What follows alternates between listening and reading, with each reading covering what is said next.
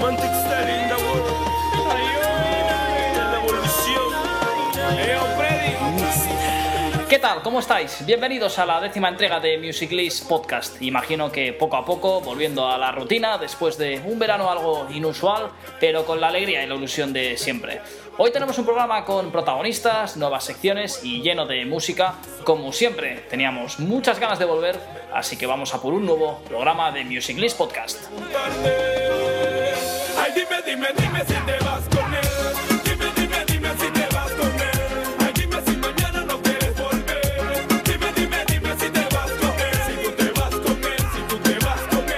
Pues hoy queremos empezar con una entrevista que nos hace mucha ilusión. Vamos a cruzar el Atlántico y vamos a charlar con uno de los nombres con más recorrido, que más ha sonado en los últimos 10 años y una de las referencias en el mundo del reggaetón, reggae, hip hop callejero. Estamos hablando de Mr. Psych. Mr. Psych, ¿qué tal? ¿Cómo estás? Un saludo, un abrazo a todos ustedes por allá. Bueno, en primer lugar, gracias por, por atendernos. Eh, cuéntanos dónde paras. Eh, ¿Te pillamos de vacaciones, trabajando? Eh, ahorita estamos en casa, eh, estamos en Panamá, es la base oficial. Bueno, eh, cuéntanos, porque tú eres de República Dominicana, pero muy jovencito, con solo 13 años. Emigras, a, emigras a Panamá. ¿Cómo fueron tus orígenes en el, en el mundo de la música? ¿Lo tenías claro desde pequeño? Pienso que sí, siempre me gustó mucho todo lo que tenía que ver con la música, estar involucrado en la música, ya que digo yo que como en mi casa se mantenía música todos los días a un alto volumen y, y- siento que es de la manera que llega la música a mí. Y, y me da ese sentimiento cada vez que escucho un beat o una cuestión nueva. Y de ahí saco como la inspiración. Ya como lo acaba de decir, los orígenes de Dominicana mezclados con las cosas que, que he aprendido durante mi crecimiento en Panamá, pues lo voy mezclando y de ahí sale, sale la música, nace la música. Claro. Eh, fue con 18 años, ¿no? Cuando lanzaste tu primer tema y empezaste, por así decirlo, la carrera profesional. Es correcto, más o menos. Bueno, y a partir de aquí empezaste a promocionarte en Estados Unidos y poco a poco empezaste a ser conocido por todo el mundo. ¿Cómo fueron esos, esos primeros momentos? Al principio, más que todo era underground a nivel de Panamá, pero la música empezó a viajar sola, empezó a abrirse camino y de esta manera pues tuvimos la oportunidad de ir conociendo y de salir de Panamá y conociendo otras culturas, otros países y eso me fue, dando, me fue gustando mucho y empezamos a hacer cada vez más música comercial y menos música underground. Claro, claro, claro. Eh, bueno, ahora que, ahora que te hablaba de Estados Unidos, Mr. Syke, eh, por tu arraigo con Centroamérica, los Estados Unidos, eh, quería preguntarte por, por esa situación que se está viviendo ahí actualmente, sobre todo los últimos episodios de, de racismo que se ha estado viviendo, la brutalidad policial. ¿Cómo lo has vivido? ¿Qué, qué te parece todo esto que está pasando? Eh, eso no es algo nuevo, lo que pasa es que es algo que ahora se le pone más atención, en realidad. El tema del racismo ya tú sabes que viene desde hace muchos años, los maltratos y todo esto, así que solo pienso que la diferencia es que ahorita como que se le pone más atención y la gente tiene más valor a reclamar que en otros tiempos. Claro. Eh, bueno, vamos a, volver con el, con el tema musical, desde luego, que es lo que, lo que más nos, nos interesa. Eh, ¿Cómo se consigue o cómo crees que, te has diferenciado del, del resto de personas que intentan hacer reggaetón o similar? Porque realmente mm, es una música que, que tiene mucha tendencia, pero realmente sois pocos lo- los, los que acabáis triunfando. Bueno, yo trato de que mi música sea diferente. Yo trato mayormente de hacer música bailable, que es lo que me gusta a mí, es de la manera oficial como yo entré al mundo de la música, más como bailarín. Al principio me gustaba mucho el baile y me gusta todavía. Y siento que cuando una música me hace bailar, yo puedo componer en ella y hacer, y hacer música y vivirme el momento. eh, por ejemplo, cuando estoy grabando, yo me vivo como si estuviera en un lugar específico, en una fiesta, en una rumba, y es como nace la, la música. Claro. Y, y sobre las colaboraciones, has participado con muchísimos artistas de, de mucho nivel. Eh, ¿Cómo consigues llegar a colaborar con, con esos grandes eh, cantantes? Pues gracias a Dios, como te dije hace un rato, la música vuela. Y entre los artistas pues se van conociendo. Ah, este quién es, fulano, tal. Ah, Ujú. me gustaría hacer algo con él, con el otro.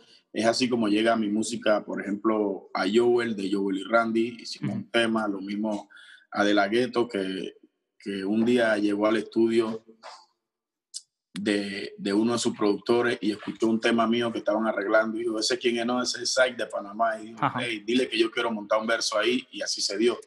Eh, con Flex también eh, compartíamos mucho de más chamaco y nos conocemos hace mucho tiempo. De ahí sale el tema Dime si te vas con él y muchos otros que ya habíamos creado antes. Claro, claro, claro. Eh, ¿En qué nivel te encuentras actualmente, Mr. Sack, como, como artista? ¿Por dónde te gustaría evolucionar o la línea que, que estás siguiendo? Como te digo, mi línea siempre va a ser rítmica. Mi línea musical es rítmica y bailable. Eh, ahorita acabo de sacar un tema titulado Rihanna, que muy, muy fuera de lo que yo hago. También intentando hacer cosas diferentes porque yo pienso que que no es bueno tampoco estar todo el tiempo en la zona de confort, también uno tiene que probar otras cosas y, y experimentar. De ahí sale lo que es el tema de Rihanna. Pero venimos con mucha música diferente porque la música siento yo que cada cinco o cuatro años cambia y va dando un giro diferente. Y hay que mantenerse actual. Creo que ese ha sido el secreto de, de, de yo poder haber mantenido mi carrera durante tantos años por, por saber darle la vuelta cada vez que cambia. Claro, claro, claro. Bueno, ¿y, y quiénes han sido tus, tus, referencias en todos estos años? ¿En quién te has fijado? Eh, uf, muchísimo, muchísimo de lo que eran antes que yo, ¿no? Pero principalmente yo me enfocaba mucho en un artista de Panamá que se llama Aldo, Aldo Rams, que me gustaba mucho cómo él se salía de, de lo que estaba pasando eh, actualmente en la música en su momento y siempre salía con una canción y rompía todos los lo paradigmas, ¿no? Uh -huh. Creo que es uno. Eh, la influencia principal, principal del reggae, que es Bob, que fue el primer cantante de reggae que yo escuché en mi vida. Uh -huh. Y de ahí, pues, nos vamos por muchas ramas. O sea, a mí me gusta no solo la música urbana, me gusta todo tipo de música y de ahí voy agarrando un poquito de cada Claro. Cosa. Claro, claro, claro. Y, y, y Mr. Sai, cuéntame planes de futuro, discos, trabajos, conciertos, ¿en qué punto te encuentras? Bueno, estamos en el punto pandemia, aquí todavía estamos en el, en el encierro, estamos muy lejos de los conciertos, así que ahorita solo lo único que podemos hacer es grabar canciones, estrenar música, empezar a mover música a nivel digital, mientras se resuelve, se resuelve todo esto. -huh. Y eso, básicamente eso, trabajar en música digital, porque lo demás no se puede hacer todavía. ¿Estáis ahora mismo confinados todavía y en, en Panamá? Es correcto. ¿Y cuánto tiempo lleváis ya en confinamiento? Eh, ¿qué, ¿Seis meses por ahí? Cinco, cinco meses. Cinco, cinco meses. meses. ya lleváis que no, que no podéis prácticamente eh, salir solo para comprar o para, para ciertas, ¿no? Es correcto. Caray, pues, pues se ha alargado muchísimo. La verdad es que aquí en Europa fueron dos meses largos, pero, pero ahora pese a los posibles rebrotes, más o menos la gente vuelve a, a la normalidad. Se han hecho incluso conciertos eh, con aforos reducidos, pero bueno, es, es, chocante, desde luego, que todavía estéis eh, allí en Panamá en esta situación. Bueno, esperemos que, que, se, que se acabe pronto. Eh, Mr. Syke, por último. Inclusive todavía, todavía no han abierto los aeropuertos, todavía no tenemos vuelo, así que caray. es súper difícil. Uf, pues, pues muchísimo, muchísimo ánimo desde aquí para, para toda la gente de, de, ahí. Y por último, te quería pedir eh, un consejo para, para, todos aquellos que estén empezando y que te tengan a ti como referencia. Nos escuchan muchos artistas emergentes. ¿Qué, qué consejos les darías? Pues que, que no se dejen llevar por terceras personas. ¿sabes? Que siempre hay gente que te dice, no, tú no puedes, tú esto, tú lo otro. Si, si tu corazón te dice que sí, que puedes hacerlo, que puedes lograr algo, tienes que seguir adelante. Y casi todo en este mundo es a base de perseverancia y de lucha. Tienes que, para llegar a hacer algo, tienes que trabajar bastante. No va a llegar de la noche a la mañana, no creo que eso pase, ni que le haya pasado a nadie aún que tiene que trabajar y seguir su sueño. Bueno, un consejo yo creo que, que, no solo a la música se puede aplicar desde luego a muchos otros Sí, aspectos. es un consejo global, yo siempre desde lo digo, no todo el mundo tiene que ver con la música. Claro, claro interesante, interesante, desde luego. Eh, Mr. Syke, Conexión Panamá-Barcelona, ha sido un auténtico placer poder charlar unos minutos contigo. Eh, gracias de verdad por, por atendernos, eh, te deseamos lo mejor y muchos ánimos eh, para todo Panamá con la pandemia todavía. Claro que sí, un abrazo a todos por allá, se les quiere mucho, esperamos pronto poder compartir eh, físicamente por allá y hacerle la visita, claro que sí. Muchas gracias, Mr. Psych. Con la nena bonita. Sí, o qué. Si tiene planes, lo cancela. Hoy te moja, saca la umbrella. Piquetosa, de piel canela. Y el Billy pa' darle candela. Tú eres mi Rihanna, mi chica bonita que me tiene fama. Y tú eres mi Rihanna. El grip y la pepe y también la bucana. Tú eres mi Rihanna. Pues esta ha sido la charla con Mr. Psych y ahora es tiempo de presentaros lo nuevo de Music List y es que este mes de agosto se ha estrenado Top Discovery. En algún momento todos los artistas fueron emergentes y en Music List queremos proyectar la música de los que ahora lo son. Top Discovery es un programa que promueve el talento de artistas con potencial para que sean descubiertos por usuarios como tú. Así que no lo dudes y si quieres participar escribe un correo electrónico a info@musiclist.com info@musiclist.com. Este primer mes de agosto los artistas que se han colado en Top Discover son Laro, Cielo carmesí, de a poco se esconde en prosa. Me. Berlín, Texas, Mirando hacia el mar dijiste,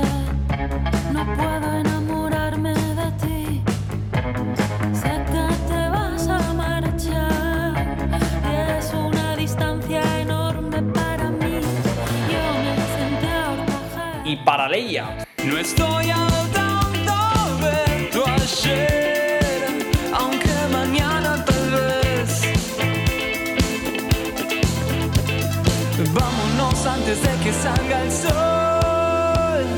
Vámonos antes de que salga el sol. Pues ya lo sabes, no te pierdas ninguna novedad, síguenos y estate atento para no perderte lo mejor de los artistas que nacen y que serán las estrellas del mañana. Más novedades en el sector musical, el primer adelanto de lo que será el nuevo álbum en solitario de Guadalupe Álvarez Luquia tras un par de discos con el dúo La Loba.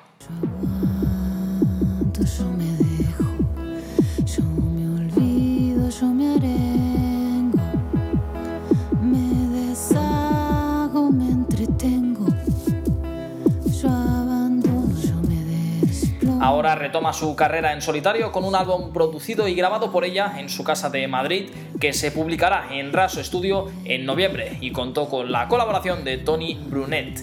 Y también KCO presenta nuevo tema, el tema que será la banda sonora de la película Orígenes Secretos. El mundo es una obra teatral, ficción, un sueño real, un escenario donde actúan el bien y el mal. Pregunto entonces, ¿cómo ser trascendental, Val? Pues estas son todas las novedades del panorama musical y seguimos con más actualidad. En un verano marcado por la pandemia del COVID-19, los festivales tradicionales se han tenido que reinventar y dar un giro a su propuesta inicial. Uno de ellos ha sido el Música en Grande, que ha tenido que readaptar al Viva la Vida Torre la Vega y que ha contado con artistas de primerísimo nivel y ha tenido una gran acogida por el público. Y ya nos acompaña su gerente, Guillermo Vega, de Mouro Producciones. Eh, Guillermo, muchas gracias por atendernos. Eh, en primer lugar, cuéntanos por qué tras un primer aplazamiento del Festival de Música en Grande eh, y finalmente su suspensión de la edición 2020, eh, decidisteis seguir adelante con otro formato. ¿Cómo fueron esas semanas? ¿Cómo surgió la idea de seguir hacia adelante con otro tipo de festival? Bueno, pues la, la idea de hacer música en grande, llevamos ya casi, creo que son 17 ediciones. Eh, intentamos moverlo para septiembre, pensando que la pandemia pues atenuaría o pasaría, y después nos dimos cuenta que iba a ser imposible. En conversaciones con el ayuntamiento de Torlavega, siempre muy proactivo para la música, bueno, decidimos cambiar el formato, que si en cuatro días íbamos a meter pues unas 40.000 personas, que porque no en 35 días meter, hemos calculado unas 35.000, algo menos, 30.000 personas. Les gustó el modelo y nos lanzamos adelante junto con otras 40 ciudades de España, que nos unimos, los promotores, sacamos adelante Viva la Vida, este formato que nos acompaña durante 35 noches en Torlavega. Pablo López, M-Clan, Los Secretos, Loquillo, Maldita Nerea, entre muchos otros. Eh, ¿Satisfechos con el nivel de artistas del festival y de cómo ha ido? Sinceramente el nivel de artistas yo creo que ha sido muy bueno y muy variado también, ¿no? Hemos intentado tener monologuistas, pero también algo para los pequeños, pero también algún tributo y artistas, pero lo que queríamos es que hubiese, que música, música, música y música dentro de la Vega. Ah, por eso los artistas no eran lo más importante, sino que la música sonase y que el público disfrutase. Eh, ¿Cómo fueron los contactos con los artistas? ¿Cómo están viviendo esta situación? Pues la verdad que los artistas son humanos, eso lo sabemos todos, y lo que están es preocupados como todos, ¿no? Detrás de ellos hay mucha gente, de cada, de cada artista hay 30, 40 personas trabajando en un empleo que nunca es estable y que muchos han quedado por el camino. Entonces están pues muy preocupados y realmente todos hemos arrimado el hombro para sacar adelante este ciclo por todas estas ciudades de España. Eh, con todo lo que está pasando, imagino que no ha sido nada fácil organizar un festival de este calibre. Bueno, no ha sido nada fácil, pero bueno, también son ya más de 20 años de experiencia y cada vez hay un como una especie como de reto, ¿no? Y esto era un reto. Y los retos pues nos gustan a nuestra empresa Muro Producciones, así nos lo hemos tomado como un reto de donde la salud era lo principal o el objetivo número uno y lo musical pasaba a un segundo aspecto. Las autoridades han puesto el foco y siempre había dudas sobre si se podía realizar el festival eh, con un formato adaptado. ¿Os sentíais un poco en el ojo del huracán? Porque realmente al aire libre y cumpliendo las normas, eh, en principio no, no debería haber problema. Las autoridades tienen que, hacer su trabajo, ¿no? que es velar por la salud de todos. Nosotros esperamos hasta junio que salió la nueva normalidad, formato hasta mil personas, con una serie de pautas eh, que hemos cumplido a rajatabla y no hemos tenido más que en este paso colaboración de las autoridades porque también todos queríamos sacar adelante el evento, no solo nosotros, sino las autoridades del gobierno de Cantabria y un de La Vega, pues estaban muy por la labor de hacer el evento siempre dentro de unas, con unas premisas que era la salud lo primero. ¿Y ahora qué? Eh, ¿Volveremos a ver recintos llenos o todavía tendremos que, que esperar un poco? Yo creo que los recintos llenos volverán, lo que no sé es cuándo. Cuando llegue una vacuna, por supuesto. Pero sí, los festivales volverán porque la gente es un formato que le apasiona y le apasiona interactuar y le apasiona estar juntos y le apasiona pasarlo en grande y es, es estar en el ADN de, de la música en España. Esperemos que sea el verano que viene, porque realmente si no la espera ser demasiado larga para oficinas como la nuestra, por ejemplo, con seis personas. Eh, todos nos hemos presentado a las subvenciones del INAEN, que esperemos pues, que nos ayuden a, a amortiguar las grandes pérdidas que vamos a tener este año. ¿Y cómo estáis trabajando de cara a la edición del Música en Grande 2021 y del resto de festivales que gestionáis? Pues lo que tenemos para el 2021 es todos los contratos firmados y con anexos probados y además con mucho anticipo de caché, con lo cual estamos quizás apalancándonos y, y, y sufragando la pandemia más que nunca los promotores. No tenemos más que esperar y eh, nosotros tenemos ya casi 4.000 tickets vendidos y de gente que, que no nos ha devuelto el abono, cosa que agradecemos mucho. Tenemos un aforo de 10.000 para cada día y lo que haremos es esperar y cuando nos confirmen que se pueden hacer festivales para esos aforos de unas 10.000 personas, lo reactivaremos y sacaremos a la venta pues, más abonos y más entradas. Es que no nos queda otra que esperar y esperar. Pues Guillermo Vega, muchísimas gracias por atendernos y suerte de cara al futuro. Era importante tener también la opinión de toda la gente que se ha dejado la piel este verano para que aunque fuera de forma distinta todos pudiéramos disfrutar de la música. Estamos llegando a la recta final del programa y eso es sinónimo de venta inteligente para músicos con Carlos Moreno.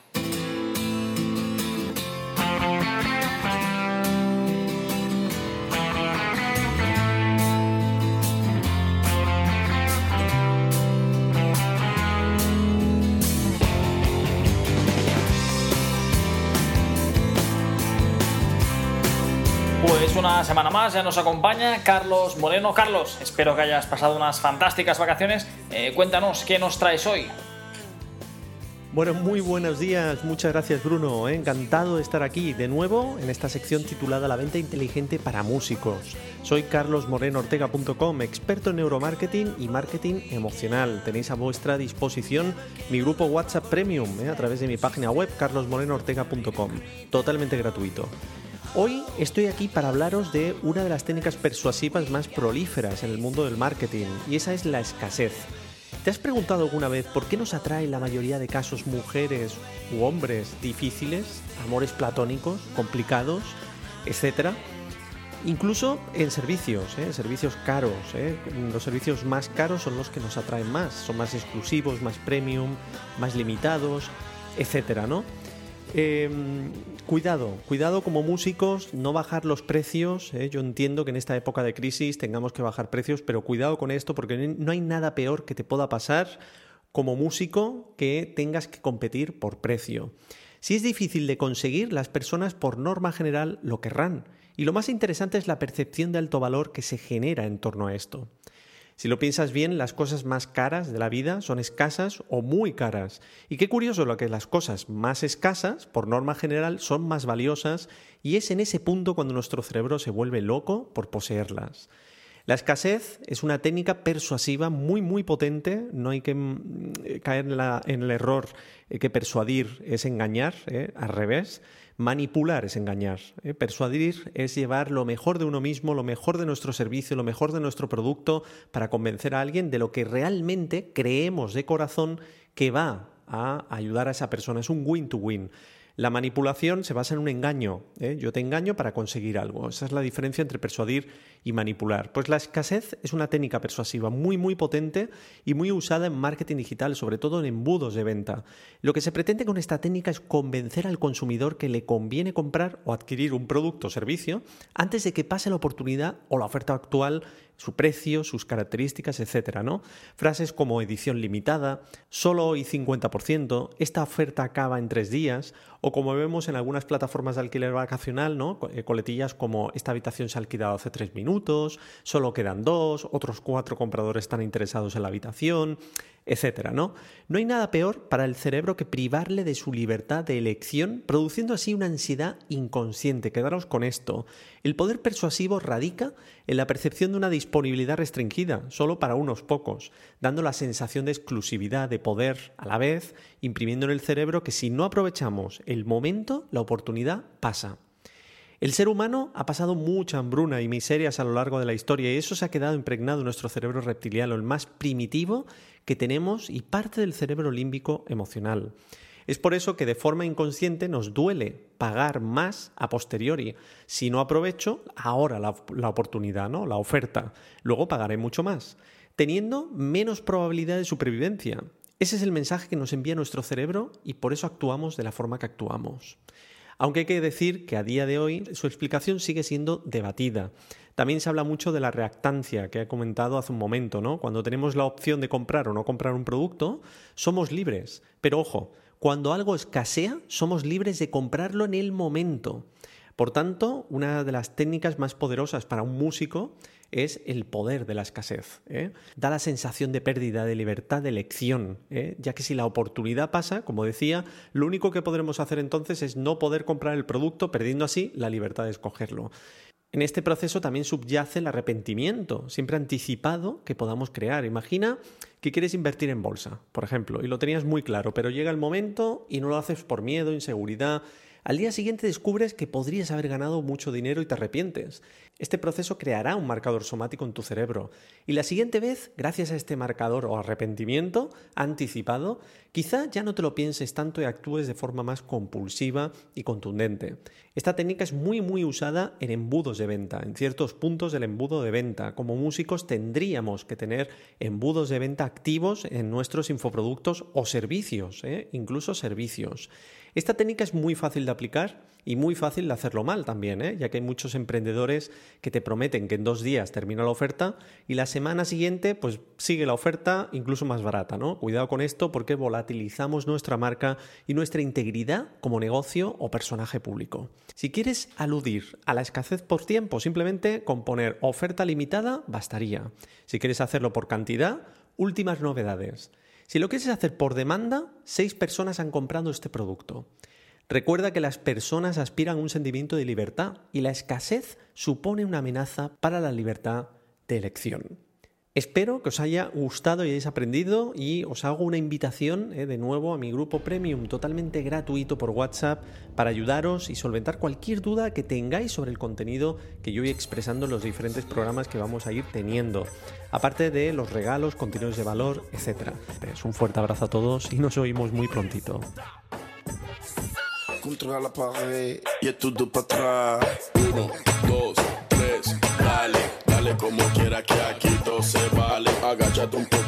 y se suba ese traje. Dale como quiera que aquí todo se Muchas gracias, Carlos. Pues hasta aquí la décima entrega de Music List Podcast. Espero que hayáis disfrutado y os esperamos en el próximo programa. Ya sabéis, suscribiros, seguidnos en Spotify, YouTube, el resto de redes sociales. Y hasta entonces, un saludo de Bruno Ballester. Pa' la fiesta y de una manga su cerveza, princesa. Permítame esta pieza y contra la pared baila con delicadeza. Uh, ah, ponte pa' acá atrás. Mira a tu amiga cómo está arrebatada contra la pared y todo para atrás.